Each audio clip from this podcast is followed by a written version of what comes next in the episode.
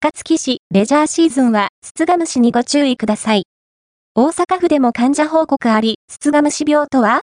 高槻市ホームページにて、春から夏、秋から冬の2つピークが見られるスツガムシ病について注意喚起がありました。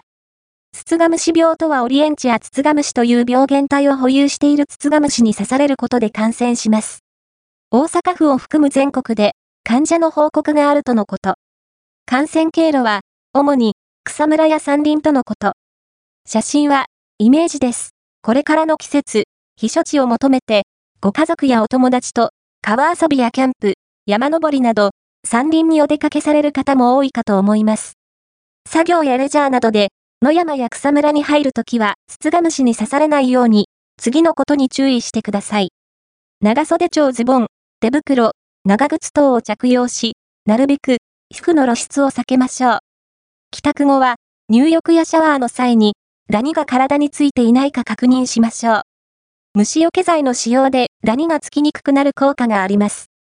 写真は、イメージです。詳しくは、厚生労働省、国立感染症研究所、大阪府などの各ホームページでご確認いただき、ご注意くださいね。スツガムシ病について、5日から14日程度の潜伏期間を経て、発症ダニの差し口が見られ、高熱、頭痛、倦怠感、発疹、リンパ節の腫れ等です。特に差し口、発熱、発疹は三大特徴と言われています。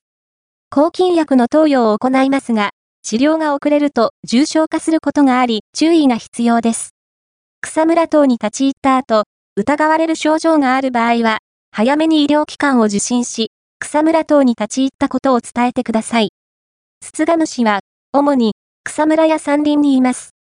作業やレジャーなどで、野山や草むらに入るときは、ツツガムシに刺されないように、次のことに注意しましょう。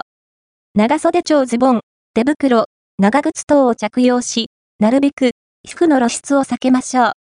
帰宅後は、入浴やシャワーの際に、ダニが体についていないか確認しましょう。虫除け剤の使用でダニがつきにくくなる効果があります。